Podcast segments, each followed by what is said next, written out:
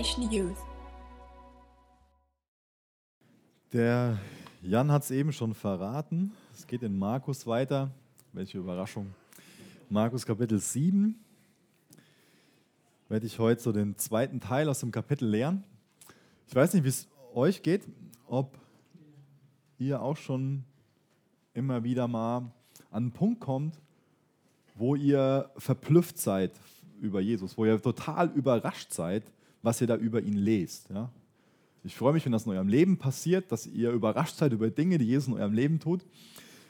Ich freue mich auch darüber, wenn ihr überrascht seid über Dinge, die ihr im Bibeltext über Jesus erfahrt. Und ich meine dieses Überraschtsein nicht nur im positiven Sinne, sondern vielleicht ist man heute Morgen auch so ein bisschen im negativen Sinne überrascht und denkt sich so, Jesus, was machst du da eigentlich? Ja? Ich finde das sehr an Jesus sympathisch, dass er nicht in meine Schubladen passt. Ja? Vor einiger Zeit, vor ein paar Monaten, hat ein wunderbarer Mensch meinem Sohn beigebracht, sich den Finger abzulecken, den Zeigefinger, und dem nächstbesten Menschen ins Ohr zu stecken. Dafür bin ich der Person bis heute natürlich äußerst dankbar, wie ihr euch vorstellen könnt.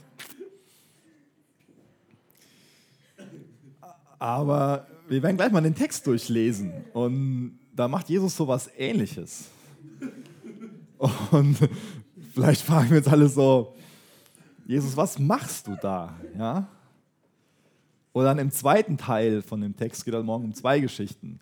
In der zweiten Geschichte geht es darum, dass eine Frau zu ihm kommt und einfach seine Hilfe haben will, total verzweifelt ist. Die Tochter ist besessen, die Tochter ist in dem Sinne krank. Und sie will Heilung für ihre Tochter. Und Jesus bezeichnet sie als Hündin. Auch nicht so freundlich, oder? Wann hast du das letzte Mal jemanden Hund genannt? Ja? Also hoffentlich habt ihr das noch nicht gemacht, aber wir würden jetzt eher so denken, es geht ganz stark in Richtung Schimpfwort.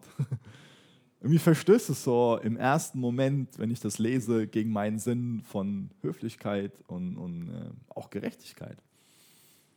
Deswegen ist es gut, dass wir uns den Text heute Morgen ein bisschen näher angucken. Und ich habe die Hoffnung, dass der uns bereichern wird. Nicht nur die Hoffnung, auch den Glauben. Markus 7, Vers 24 fange ich einfach mal an zu lesen und lese mal den ersten Abschnitt vor. Ich lese es in Neues Leben Übersetzung vor. Vers 24 bis Vers 30. Danach verließ Jesus Galiläa und ging nach Norden in das Gebiet von Tyrus. Er versuchte zu verbergen, dass er sich dort aufhielt, aber es gelang ihm nicht. Die Nachricht von seiner Ankunft verbreitete sich schnell. Sofort kam eine Frau zu ihm, deren kleine Tochter von einem bösen Geist besessen war. Sie hatte von Jesus gehört und nun kam sie, warf sich, warf sich ihm zu Füßen und bat ihn inständig, ihr Kind von dem Dämon zu befreien. Da sie eine Griechin war, die aus Syrophonizien stammte, sagte Jesus zu ihr, ich muss zuerst meiner eigenen Familie, den Juden, helfen. Es ist nicht recht, den Kindern das Essen wegzunehmen und es den Hunden vorzuwerfen. Sie erwiderte, das ist wahr, Herr. Aber selbst den Hunden unter dem Tisch gibt man die Krümel von den Tellern der Kinder. Damit hast du recht, sagte er. Nun geh nach Hause. Der böse Geist ist aus seiner Tochter ausgefahren. Und als die Frau nach Hause kam, lag ihre kleine Tochter ruhig im Bett und der Dämon war fort. Ich finde es immer ganz interessant, dass man den Text nochmal wesentlich besser verstehen kann, wenn man sich nur so ein bisschen mit den, ähm, mit den Städten auseinandersetzt und, und, so ein bisschen so ein Hintergrundwissen dazu bekommt. Was Jesus hier macht, er wandert 50 Kilometer weiter nach Tyrus Tyrus und Sidon ist vielleicht für ein paar von euch so, so ein bisschen ein Begriff, weil das vereinzelt in der Bibel vorkommt. Das sind Hafenstädte am Mittelmeer, die nördlich von Israel liegen. Es sind Hafenstädte, in denen der Handel blüht, die sehr, sehr extrem wohlhabend waren zu der Zeit. In Ezekiel 28, da lesen wir davon, dass der König über diese beiden Städte von sich behauptet hat, Gott zu sein. In 586 vor Christus wurde Jerusalem zerstört. Das ist nur eines von mehreren Malen, wo die Stadt zerstört wurde. Und die Einwohner dieser Städte, 50 Kilometer weiter weg, die haben sich total darüber gefreut und das gefeiert, weil, erinnert euch daran, die sind so wohlhabend, es geht viel um Handel, Hafenstadt. Die freuen sich, dass die weniger Konkurrenz haben und dass die dadurch dann mehr Gewinn haben, dass sie mehr Umsatz haben, mehr Gewinn, dass sie noch mehr Reichtum haben. Das ist mir wichtig, das am Anfang so zu unterstreichen, dass es da einen starken Konkurrenzkampf gab. Ähm, nicht nur Konkurrenzkampf, dass es wirklich auch Hass gab zwischen den beiden ähm, verschiedenen Bevölkerungen. Und aus dieser Stadt, aus dem Gebiet, kommt dann eine Frau zu Jesus und bittet ihn um Hilfe. Diesen Text kann man verschieden verstehen. Eine Art und Weise, ihn zu verstehen, ist, dass man das, was da in Vers 28 zuallererst so sehr komisch auf uns wirkt, dieses, ähm, nee, in Vers 27 steht es, ich muss zuerst meiner eigenen Familie in Juden helfen. Es ist nicht recht, den Kindern das Essen wegzunehmen und es den Hunden vorzuwerfen. Ähm, dass man das so versteht, dass man sagt, wirtschaftlich gesehen haben die Leute aus Tyrus dem Volk Israel Brot weggenommen. Das heißt, dass es hier jetzt nicht primär darum geht, wie sich Jesus ihr gegenüber verhalten will, dass sie nicht das Anrecht darauf hat, sondern dass sie, dass das Jesus auch wegen den Juden, die da drumherum steht, quasi ihr einen Vorwurf macht, hey, pass mal auf, du kommst aus einer Gegend, ihr klaut quasi unser Brot, ihr klaut unser Essen. Ihr seid unser Konkurrent, ihr seid unsere Feinde, ja? ihr habt uns auf dem Kieker. Ihr freut euch darüber, wenn wir hier wirtschaftliche Missstände haben, wenn wir ausgeraubt werden, wenn unsere Stadt zerstört wird. Das feiert ihr.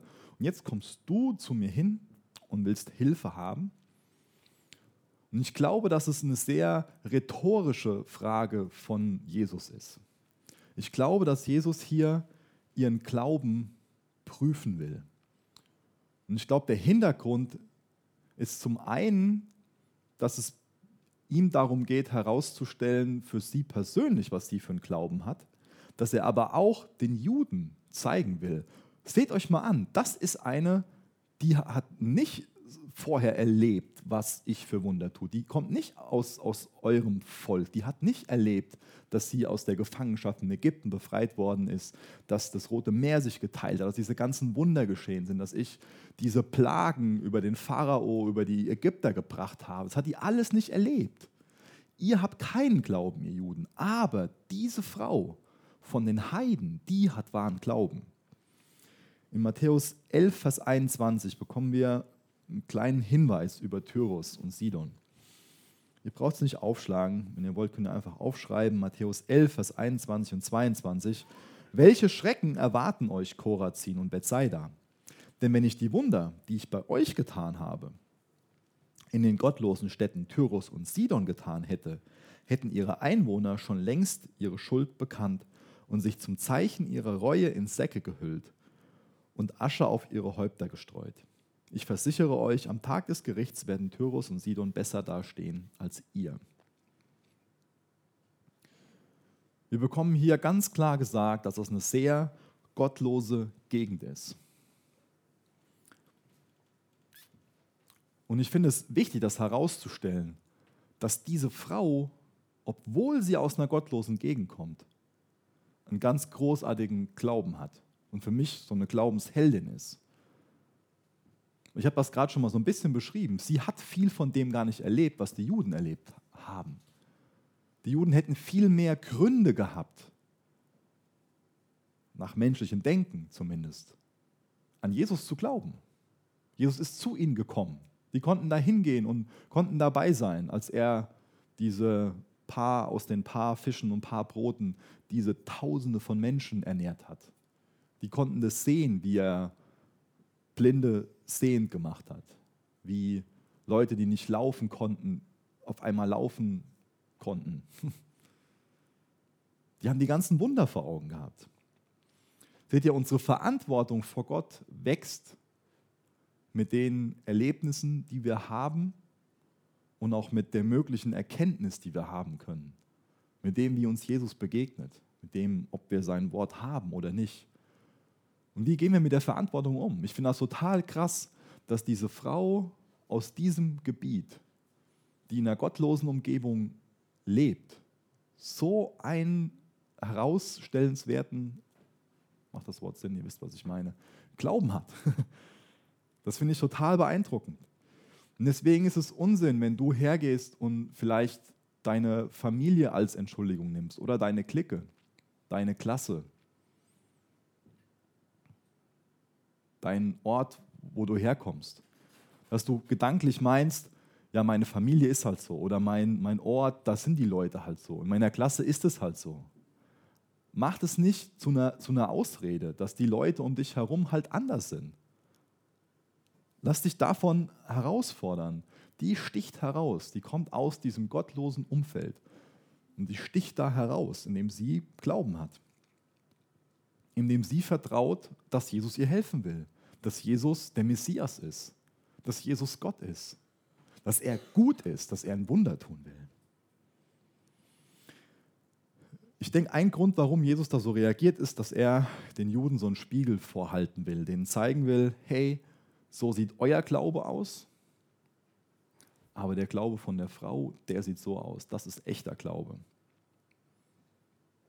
Dadurch wird der Glaube für andere sichtbar, dadurch, dass die Frau sich so verhält. Inwieweit wird dein Glaube für andere sichtbar? In Hebräer 11, Vers 1 steht, was ist nun also der Glaube?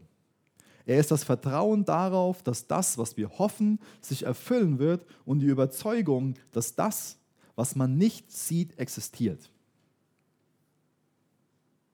Echter Glaube ist, dass wir darauf vertrauen, dass Jesus derjenige ist, der er behauptet hat zu sein. Echter Glaube ist, dass wir vertrauen, dass Jesus Gott ist, dass er gnädig ist, dass er gut ist. Das will ich nochmal unterstreichen. Echter Glaube ist, dass wir vertrauen, dass Jesus Gott ist und dass er gut ist. Und das glaubt diese Frau aus ganzem Herzen. Diese Frau glaubt aus ganzem Herzen, Jesus ist Gott, er kann mir helfen, bei ihm bekomme ich Hilfe, ich gehe zu ihm hin und er ist gut. Kommst du genauso zu Jesus, dass du im Bewusstsein zu ihm kommst, er ist Gott und er ist gut. Daran hält sie fest. Das finde ich echt beeindruckend. Wir lesen zweimal in der Bibel davon, nämlich hier und in Matthäus 8, Vers 5, dass Jesus Komplimente für so einen großen Glauben macht oder diesen großen Glauben unterstreicht.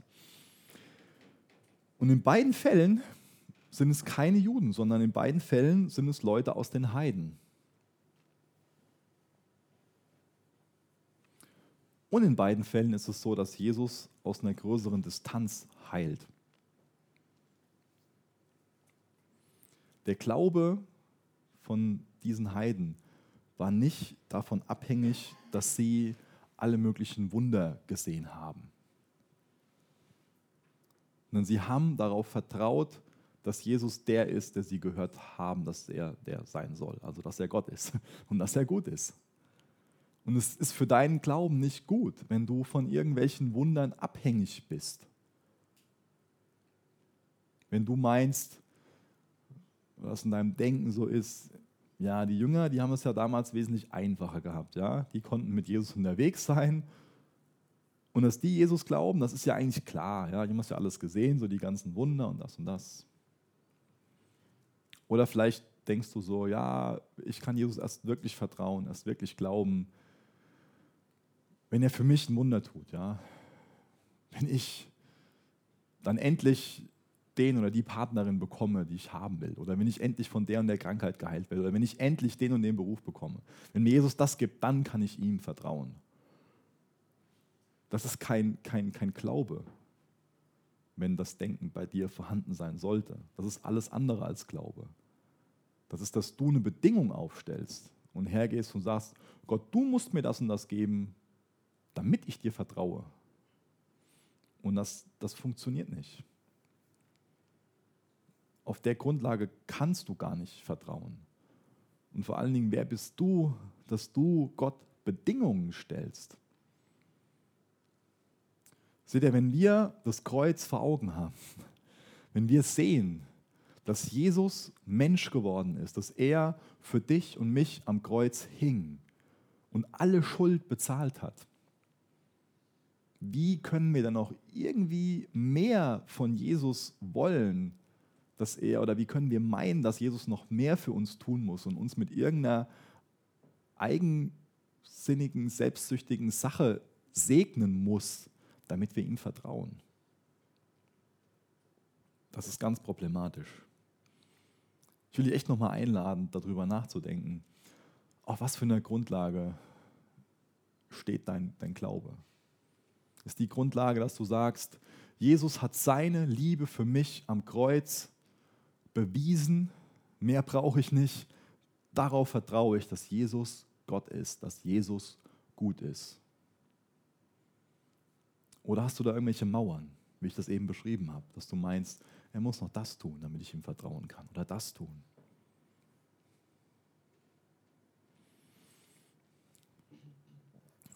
Jesus geht ja also her und sagt, dass es ihm wichtig ist, zuerst seine Kinder zu ernähren und dann seine Haustiere. Und ich finde es sehr beeindruckend, dass die Frau nicht hergeht und anfängt zu diskutieren. Ich wäre wahrscheinlich hergegangen, hätte gesagt, Jesus, wie kannst du mich als Hund bezeichnen? Ja. Und wäre irgendwie so beleidigte Leberwurst und abgezogen. Ja. So hätte ich wahrscheinlich gehandelt.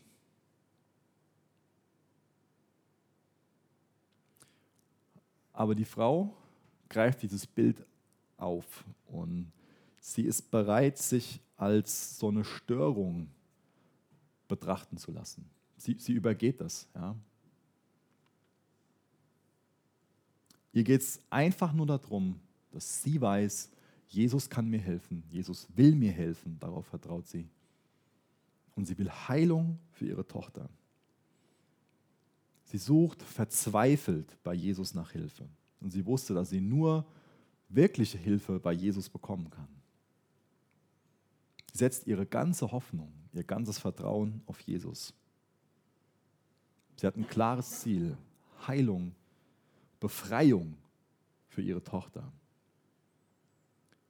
Sie kommt nicht zu Jesus hin, weil sie für ihren Glauben gelobt werden will.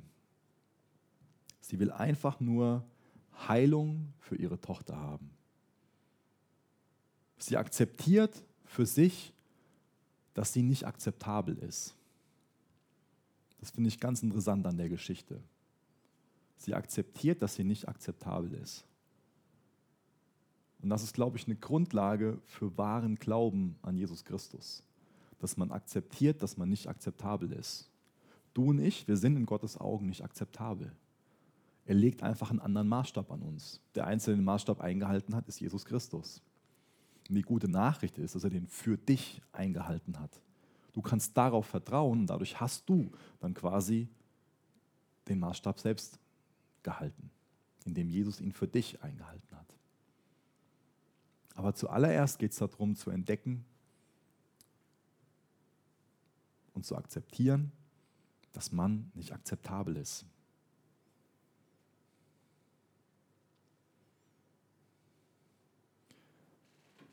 Ich will das immer wieder unterstreichen, dass sie so ein wunderbares Beispiel dafür ist, wie man zu Gott kommen sollte. Auf welcher Grundlage kommt sie zu Gott? Geht sie zu Jesus hin und sagt ihm, Jesus, ich kenne das Alte Testament auswendig. Jesus, ich habe so großen Glauben. Jesus, ich habe so und so vielen Armen geholfen. Jesus, ich mache zwar ab und zu auch mal so ein paar Fehler, aber eigentlich bin ich doch ein guter Mensch, eigentlich bin ich doch besser als die anderen Leute um mich herum. Ich lebe doch viel bewusster. Kommt ihr zu Jesus und hat irgendwas in ihren Händen, von ihrem Denken her, hat sie irgendwas in, in ihren Händen, dass sie meint für sich, ich bringe Jesus irgendwas und deswegen muss er was für mich tun? Ich glaube, das ist oft so ein großes Problem für uns, dass wir in unserem Denken davon ausgehen, dass wir Gott irgendwas bringen. Jesus, ich lebe doch so heilig, ich bin doch so fromm, ich gehe doch in den Gottesdienst, ich bete doch, ich spende doch, ich bringe mich doch ein, ich bemühe mich doch so, du musst doch jetzt das und das und das und das für mich machen. Ist das die Grundlage von deinem Gebet? Kommst du auf dieser Grundlage, in dieser Haltung zu Jesus? Dann kommst du auf der falschen Grundlage zu Jesus. Und dann lass dich einladen, auf derselben Grundlage zu Jesus zu kommen, wie diese Frau zu Jesus kommt. Denn diese Frau, die weiß, Jesus ist gnädig und ich habe nichts zu bringen. Diese Frau, die kommt mit leeren Händen. Jesus erwartet nicht von dir, dass du mit irgendwas zu ihm kommst. Er weiß, du kannst nichts bringen. Aber was er sich von dir wünscht, ist dieser Glaube, dass du weißt, er ist gut, er ist gnädig. Wenn du meinst, du kannst da dir irgendwas verdienen oder du hast dir was verdient und Gott muss jetzt das und das tun, dann ist es wie eine riesengroße Mauer, die du vor dir aufbaust, dass du dadurch gar nicht mehr Gottes Segen empfangen kannst. Aber wenn du allein auf der Grundlage zu ihm kommst, dass er gut ist, dass er gnädig ist, dann kann er dich segnen. Merkt euch das mal für euer Gebetsleben. Das ist ein Schlüssel für, für ein lebendiges Gebetsleben. Dass wir zu Jesus kommen auf der Grundlage, dass er gnädig ist und nicht auf der Grundlage, dass ich fromm bin und mir irgendwas verdient habe. Aber Jesus, ich, ich bin extra nicht feiern gegangen und ich habe extra nicht mit, mit den Mädels rumgemacht. Ich habe mir extra nicht die Sachen angeguckt und ich habe extra auch vorsichtig so mit meinem Geld umgegangen. Aber, aber, aber. Und Jesus, du musst doch jetzt, ich habe das doch jetzt verdient, dass ich das und das. Zieh, zieh den Lumpen aus, den du da anhast, wenn das dein Denken ist. Und komm zu Jesus mit leeren Händen. Bring deine, deine Bitten, deine Anliegen vor auf der Grundlage, dass er gnädig ist. Und akzeptiere, dass du nicht akzeptabel bist. Ich wäre hochnäsig weggegangen. Wer wird da schon gerne als Hund bezeichnet?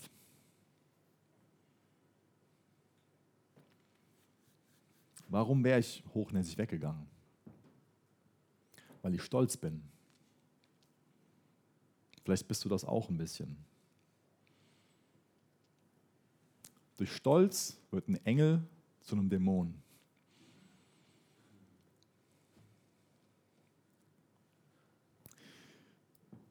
Ich mag den Augustinus nicht alles, was er gesagt hat, aber einiges. Und er hat gesagt, dass Stolz des Teufels liebste Waffe ist, um den Menschen von Gott und seiner Hilfe zu trennen.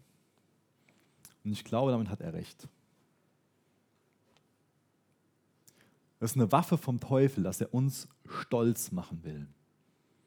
Und Stolz distanziert uns von Gottes Hilfe. Das ist nicht so, dass sich Gott dann verzieht. Aber seht ihr, durch Stolz verziehen wir uns. Jesus will uns nahe sein. Jesus bleibt da. Aber ich habe das eben beschrieben. Bleibt mal gedanklich in dem Bild drinnen. Wenn Jesus mich als Hund bezeichnet hätte, hätte ich gesagt, okay, mach's gut, tschüss. Dann gehe ich von Gott weg. Seht ihr? Das ist das Kennzeichen von Stolz. Gott ist ein Gott, der uns immer hinterhergeht, der unsere Nähe sucht. Aber wenn wir stolz sind, dann rennen wir von ihm weg, so schnell wie wir nur können. Stolz versteift unsere Knie, verhindert, dass wir uns beugen vor ihm, vor Gott, anerkennen, dass er Gott ist. Nämlich dann, dann gehen wir von unserem Thron runter und dann beugen wir uns. Und Stolz ist auch ein Knebel für unsere Stimme. Zumindest in Bezug auf Gott. Dass wir nicht mehr demütig mit ihm sprechen. Stolz ist was, was wir ablegen sollten. Und Demut ist das, was wir anziehen sollten. Demut bedeutet nicht, dass du in einer künstlichen Art und Weise schlecht über dich denkst. Das, das wäre falsche Demut. Eigentlich ist das, denke ich, eine sehr gute Beschreibung von Demut, wenn ich sage, Demut bedeutet, sich selbst mit Gottes Augen zu sehen.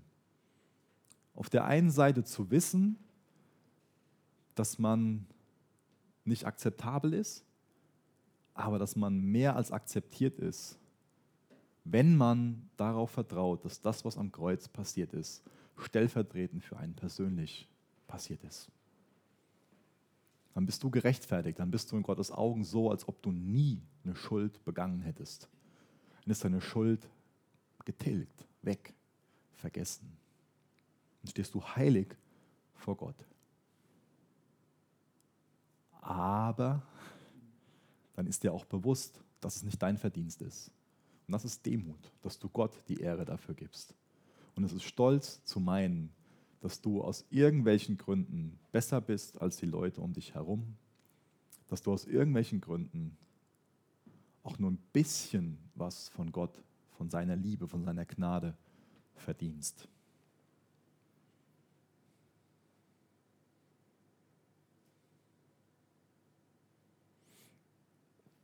Was ich auch an dem Glauben von dieser Frau beeindruckend finde, ist nicht nur, dass sie im Glauben kommt, sondern dass sie auch im Glauben geht.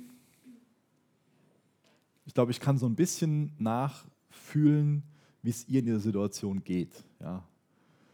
Wenn man selbst Papa ist und ein Kind war schon mal krank und auch schlimmer krank, dann merkt man selbst, wie, wie hilflos man ist und man will einfach nur, man, man sieht sich in der Verantwortung zu helfen und man ist verzweifelt und tut alles Mögliche und merkt aber, ja, ich bin nicht Gott, ich kann nicht helfen.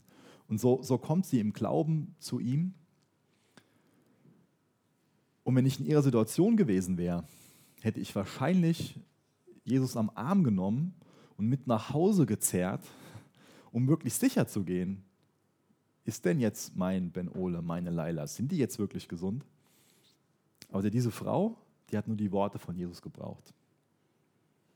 Jesus hat gesagt, die ist jetzt befreit, die ist geheilt. Das hat dieser Frau gereicht. Damit war sie zufrieden. Das ist Glaube, oder? Das, das beeindruckt mich, finde ich, find ich echt toll. Wie gesagt, ich hätte das wahrscheinlich gebraucht, so von wegen, ja, Jesus, lass mal gucken. Wir gehen besser mal, du kommst mal besser mit nach Hause. Ja, dass, wenn sie noch nicht geheilt ist, dass du dann heilen kannst. Ja.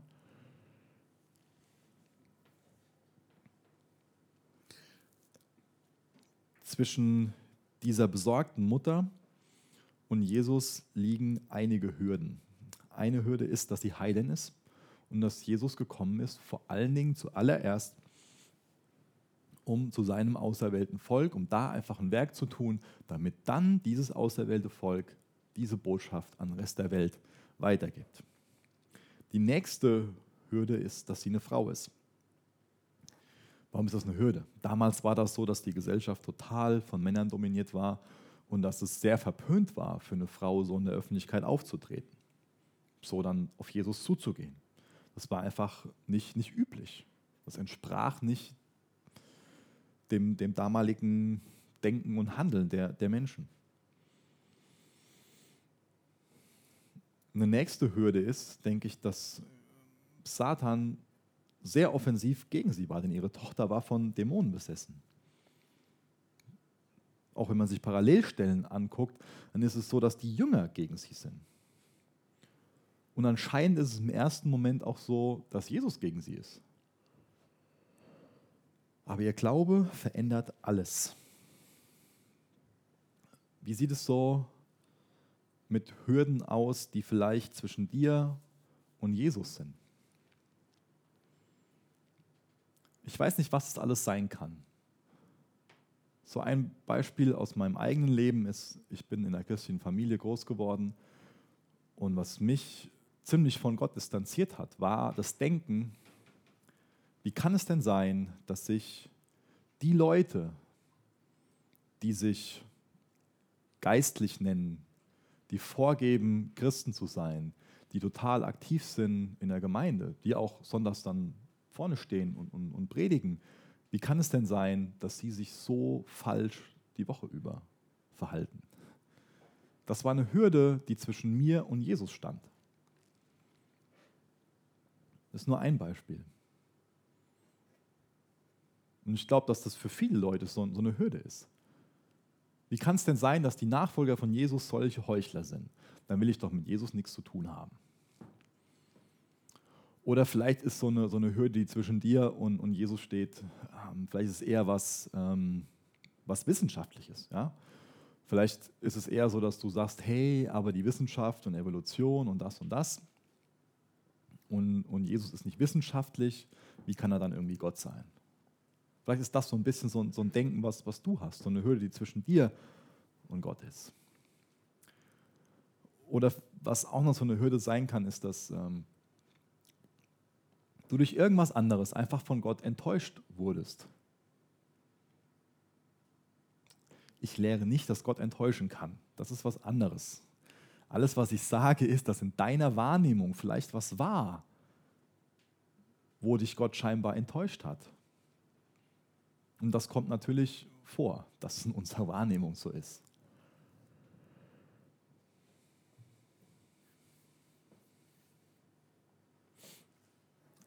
Diese Frau überwindet diese ganzen Hürden, weil ihr Glaube einfach größer ist. Und ich glaube, das ist auch ein Kennzeichen von wahrem Glauben, dass Glaube so groß ist, dass diese Hürden dadurch überwunden werden. Wahrer Glaube sagt, und auch wenn da Dinge sind, die mich ins Zweifeln bringen, auch wenn da Dinge sind, die ich gerade noch nicht nachvollziehen kann, die ich noch gar nicht verstehen kann, die ich gar nicht erfassen kann, auch wenn da vielleicht Gefühle sind, die enttäuscht sind, trotzdem vertraue ich darauf, und halte daran fest, dass Jesus Gott ist und dass Jesus gut ist.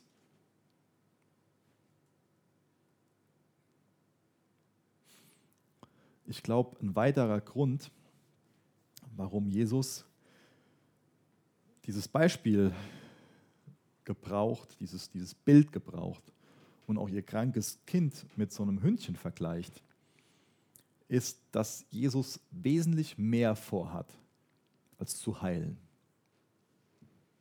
Das ist für mich auch ein ganz wichtiger Punkt, der auch durch diese Geschichte nochmal unterstrichen wird.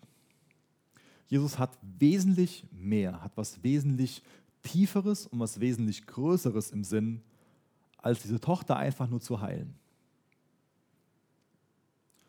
Und vielleicht ist es so, dass diese Frau nur diese Heilung im Sinn hat. Da, da könnte man jetzt mutmaßen. Aber was ich definitiv ganz klar sagen kann, ist, dass Jesus viel mehr als Heilung im Sinn hat. Und ich glaube, daraus können wir viel für unser Leben lernen. Denn ich glaube, wir kommen oft zu Jesus und haben ein konkretes Anliegen und sagen ihm, Jesus, mach das, mach das. Heilung, neuen Job, dass der Abschluss in der Schule klappt irgendwas Persönliches, Streit. Wir haben irgendwie ein Anliegen und sagen, Jesus, mach das. Das soll sich ändern in der Situation. Da musst du eingreifen. Jesus ist nicht dagegen, aber Jesus will mehr. Denn es reicht nicht, dass wir einfach nur die Situation, dass die geändert wird und wir wieder von Jesus weggehen. Seht ihr, was Jesus hier macht? Er verwickelt die Frau in ein Gespräch und er sorgt dafür, dass da eine Beziehung entsteht. Das sind Gottes Gedanken. Gottes Gedanke ist, dass er nicht nur dir, ich brauche jetzt mal ein Bild, wo ich nicht vorher darüber nachgedacht habe, wie sinnvoll das ist. Ähm, und zwar, vielleicht ähm, kann ich das trotzdem benutzen. Und zwar glaube ich, ich habe oft so den, den, den, äh, die Tendenz, zu Gott zu kommen, ähm, genau wie, wie, wie zu, so, zu so einem ähm, Eiswagen, so, so wie, wie, wie zu einem Eisverkäufer. Ich komme da hin und will einfach ein Eis haben und will einfach, dass das Eis gut schmeckt und gehe dann wieder. Dann habe ich das bekommen, was ich will. Er hat seinen Euro 40 bekommen oder was auch immer. Aber Gott will, will mehr. In dem Sinn habe ich das Bild schon oft gebraucht. Er will, dass es uns auch um ihn geht. Aber ich glaube, dass er sogar mehr will, nämlich dass wir die Eisdiele besitzen. Wisst ihr, wie ich meine? Das, weil er will durch uns sein Reich auf dieser Erde bauen. Und er will nicht, dass wir einfach nur zu ihm hingehen und was geben lassen und dann wieder irgendwie gehen und zufrieden sind mit dem, was wir für uns bekommen haben, sondern er will, dass wir die Eisdiele bekommen, dass wir hinter dem Dresen stehen und wieder die anderen Leute um uns herum segnen können. Ja?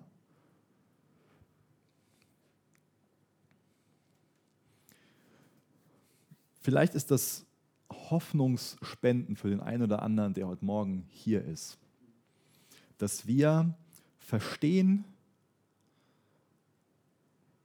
dass es Jesus um was Tieferes geht, als uns einfach nur damit zu segnen, dass dieses konkrete Anliegen, was wir haben, dass das beantwortet wird. Wir könnten nämlich hier irgendwie davon ausgehen und einfach nur so denken über die Geschichte lesen, Jesus, du verhältst dich komisch, warum machst du es der Frau so kompliziert? Geht es nicht einfacher? Und wisst ihr was, ganz ehrlich, genauso gehe ich oft mit Gott um. Dass ich ihm sage, Gott, ich habe dich darum gebeten, dass mein Sohn endlich nachts durchschläft, dass er endlich gesund ist, dass das und das. Gott, ich habe dich darum gebeten, dass das. Geht es nicht einfacher? Warum ist es so kompliziert? Aber vielleicht macht es dir Hoffnung, genauso wie es mir Hoffnung macht, zu wissen, Jesus geht es um was Tieferes. Jesus geht es um mehr. Ihm geht es darum, dass die Beziehung, die ich zu ihm habe, dass die gestärkt wird, dass die ausgebaut wird, dass die wächst. Und ihm geht es vor allen Dingen darum, dass mein persönlicher Glaube wächst. Und ich denke zweitrangig dann darum, dass der Glaube für die Leute um mich herum sichtbar wird und ich dadurch ein leuchtendes Beispiel bin, Licht und Salz bin. Lass es zu, dass Gott so in deinem Leben wirkt mach Gott nicht dann irgendwie Vorwürfe und sag, hey, es müsste doch einfacher gehen. Und, und du gehst und meinst, okay, dann muss ich mich halt selbst drum kümmern, wenn sich Gott nicht drum kümmert. Ja?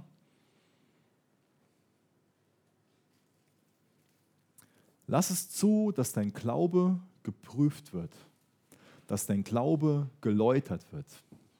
Nämlich dein Glaube, wenn der geläutert ist, der ist wesentlich kostbarer für dich und auch für mich als alles Gold der Welt.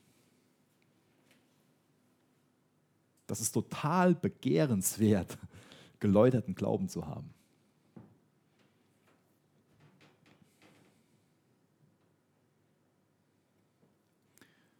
Und deswegen will ich dir nochmal die Frage stellen, was hast du für einen Glauben? Lässt du es zu, dass dein Glaube geläutert wird? Oder hast du Glauben, weil du Gott ja was vorzuweisen hast, wie ich das am Anfang beschrieben habe, weil du ja so toll bist, so fromm bist, so heilig bist. Hast du Glauben, weil du akzeptiert hast, dass du nicht akzeptabel bist? Hast du Glauben, der darauf besteht, dass du sagst, Gott, du bist gut. Egal was in meinem Leben um mich herum passiert, ich halte genau daran fest. Da wird dein Glaube geläutert und mehr wert als Gold. Ich lese noch den Rest vom Kapitel vor, Vers 31 bis Vers 37. Jesus verließ Tyrus und ging nach Sidon. Dann kehrte er zurück an den See von Galiläa und in das Gebiet der zehn Städte. Ein Mann, der taub war und kaum sprechen konnte, wurde zu ihm gebracht. Die Leute baten Jesus, dem Mann die Hände aufzulegen und ihn zu heilen. Jesus führte ihn an einen ruhigen Ort fort von der Menge. Er legte seine Finger in die Ohren des Mannes, das hatte ich erwähnt. Dann benetzte er die Fingerspitzen mit seinem Speichel und berührte damit die Zunge des Mannes. Schließlich blickte er zum Himmel auf, seufzte und befahl, öffne dich. Und im selben Augenblick konnte der Mann hören und normal sprechen. Jesus ermahnte die Menge, niemandem davon zu erzählen. Doch je mehr er es ihnen verbot, desto rascher verbreiteten sie die Nachricht, weil sie vor Staunen völlig außer sich waren. Wieder und wieder sagten sie, es ist alles wunderbar, was er tut. Er heilt sogar die Tauben und die Stummen. Ich lese noch einen Vers vor aus Jesaja 35, Vers 5. Da steht: Dann werden die Augen der Blinden und die Ohren der Tauben geöffnet. Und Vers 6: Der Lahme wird springen wie ein Hirsch und der Stumme wird jubeln. Denn aus der Wüste entspringen Quellen, Ströme bewässern die Steppe. Entschuldigung. Ich finde es bei Markus immer wieder total spannend zu entdecken, dass er beschreibt, wie es aussieht, was es für Auswirkungen hat, wenn Jesus seine Herrschaft entfaltet, wenn er seinen Machtbereich erweitert. Wenn wir jetzt im menschlichen Sinne über Macht nachdenken, dann geht es oft so mit Machtspielen einher, mit Unterdrückung und mit so einem Herrschaftssinn. Aber wenn Jesus seine Macht entfaltet, dann passiert das, was ich gerade in Jesaja 35 vorgelesen habe. Dann ist eine wirkliche Befreiung da, eine Befreiung zu dem Zustand hin, der wieder kommen wird und der schon mal da war, den der Mensch aber durch die Schuld ruiniert hat. Das heißt, hier geht es darum, dass dieser paradiesische Zustand wiederhergestellt wird, dass das Gottes Herz, dass es Gottes Gedanke ist. Und das macht Jesus hier auch an diesem Beispiel wieder sichtbar. Immer wieder sehen wir das in, in diesen Wundern, dass er von sich selbst zeigt, zeigt, ich bin gut. Das ist das, was ich im Sinn habe. Wenn die Erlösung vollkommen ist, dann wird es diese ganzen Dinge nicht mehr geben. Dann ist dieser paradiesische, dieser himmlische Zustand wieder da. Und das ist das, ihr Menschen, was ich für euch im Sinn habe. Ich gehe euch nach. Ich will euch retten. Ich will euch aus der Macht aus dem Machtbereich des Teufels herausreißen. Ich will die Macht der Sünde zerstören. Und das ist wunderbar für uns, dass wir durch das Kreuz wissen, dass Jesus den Sieg errungen hat.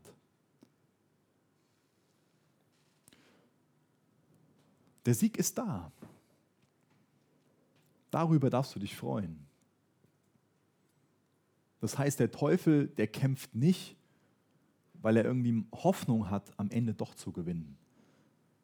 Der Teufel kämpft nur, um noch möglichst mehr Zerstörung zu schaffen und um Einzelnen einfach zu, zu verführen. Aber Jesus hat den Sieg am Kreuz errungen.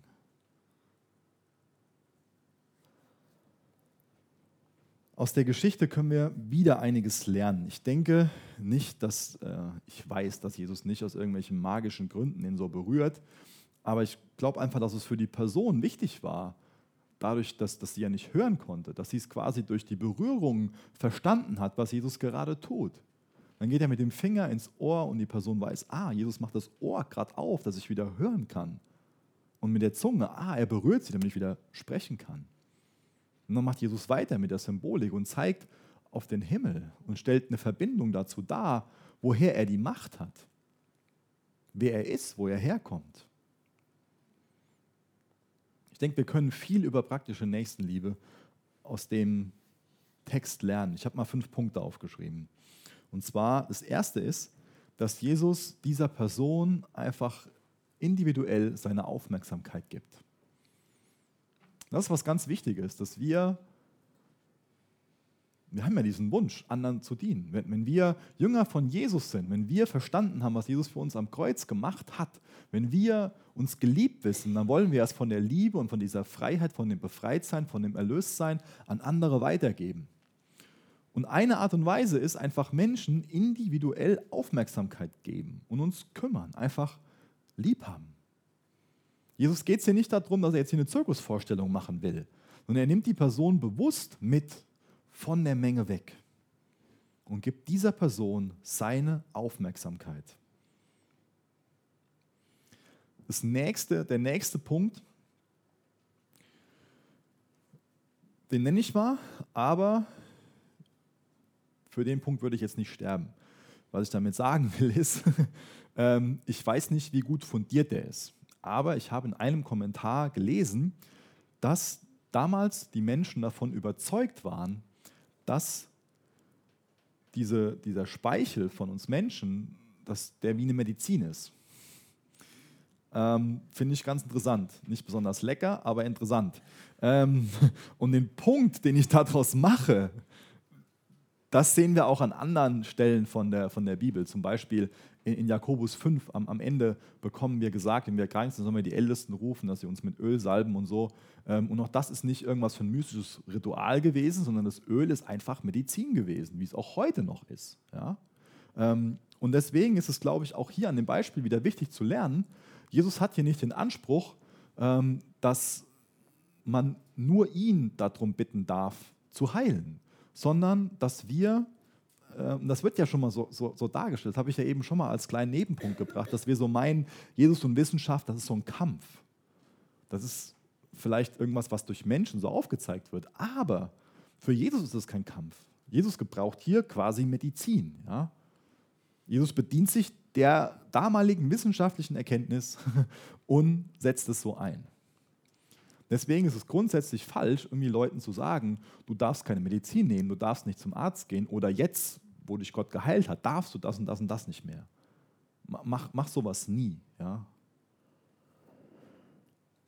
Was auch noch wichtig ist, Jesus blickt zum Himmel. Das heißt, er zeigt, ich vertraue meinem Vater und er gibt ihm die Ehre.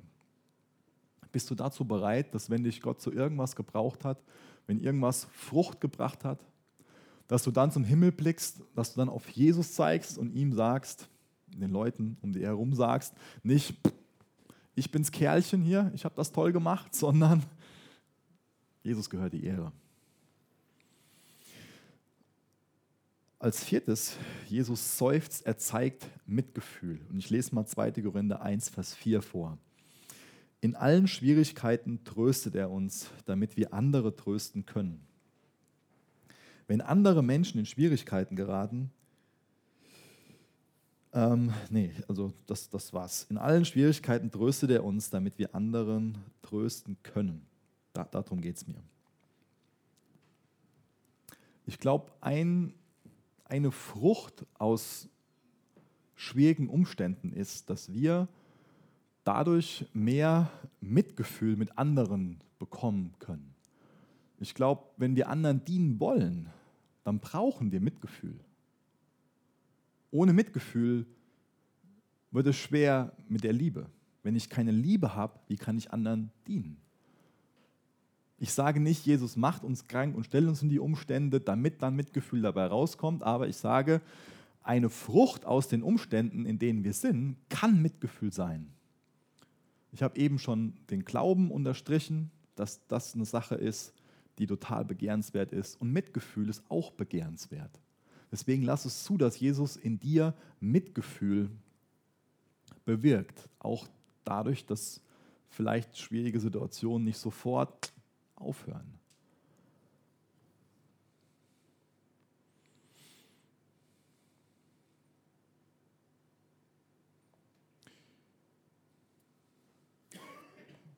Als letzten Punkt habe ich, dass Jesus dann hergeht und, und sagt, öffne dich, also dass er das zum, zum Himmel sagt. Und dass er bei dieser praktischen Nächstenliebe einfach auch einen Bezug zu Gott herstellt. Auch das finde ich wichtig. Dass er unterstreicht oder dass wir unterstreichen, dass wir im Namen von, von Jesus handeln. Und ich glaube, dass es oft zu viel verlangt ist von, von vielen zu erkennen, dass man das macht, weil man Jesus liebt. Und deswegen finde ich es total gut, auch davon zu berichten, dass man gewisse Dinge tut, weil man geliebt ist. Und weil man, weil man geliebt ist, liebt. Ich finde es toll, dass wir in, dem, in, dem, in der Heilung hier sehen, dass Jesus die Zunge löst und dass die Person wieder vernünftig reden kann und noch die Taubheit wegnimmt. Und vielleicht ist das das ist der letzte Punkt für heute Morgen. Vielleicht ist das, was, was Gott heute Morgen bei dem einen oder anderen von uns hier machen will. Ich will dich einladen, gleich einfach dafür zu beten, dass vielleicht die geistliche Taubheit, die bei dir vorhanden ist, dass die gelöst wird. Ich will dich auch einladen, dass Jesus deine Zunge berühren kann, dass er dir dabei hilft, dass du ab sofort wieder mehr auch von deinem Glauben redest und, und bekennst, was Jesus für dich getan hat. Jesus, ich bitte dich darum, dass du uns frei machst von jeglicher geistlicher Taubheit. Und ich bitte dich auch, dass du uns heilst, wenn wir nicht über geistliche Dinge reden, wenn wir dich nicht bekennen, Herr. Es macht, dass wir, wenn es so sein sollte, dass wir genauso wenig reden und in der Lage sind zu reden wie, wie dieser, diese Person in, dem, in der Geschichte, es macht, dass unsere Stimme gelöst wird, dass wir aus einem freudigen Herzen bekennen, dass du Gott bist, dass du gut bist. Jesus, wir wollen dich wieder hören, dein Reden. Jesus, durch dein Wort redest du zu uns. Dafür wollen wir offen sein, Herr. Heil uns von unserer geistlichen Taubheit. Jesus, mach, dass wir geläuterten Glauben bekommen. Jesus, mach, dass wir großen Glauben haben. Wirk in uns, dass wir nicht zu dir kommen, weil wir meinen, wir können dir irgendwas bringen, sondern dass wir mit leeren Händen dastehen und wissen, du bist gnädig, Herr. Es gebraucht die Lobpreiszeit noch und wirk einfach in uns. Wir laden dich dazu ein, Herr. Jetzt, wir haben es nötig, dass du kommst, dass du uns berührst, Herr. Lass deinen Willen geschehen in Jesu Namen. Amen.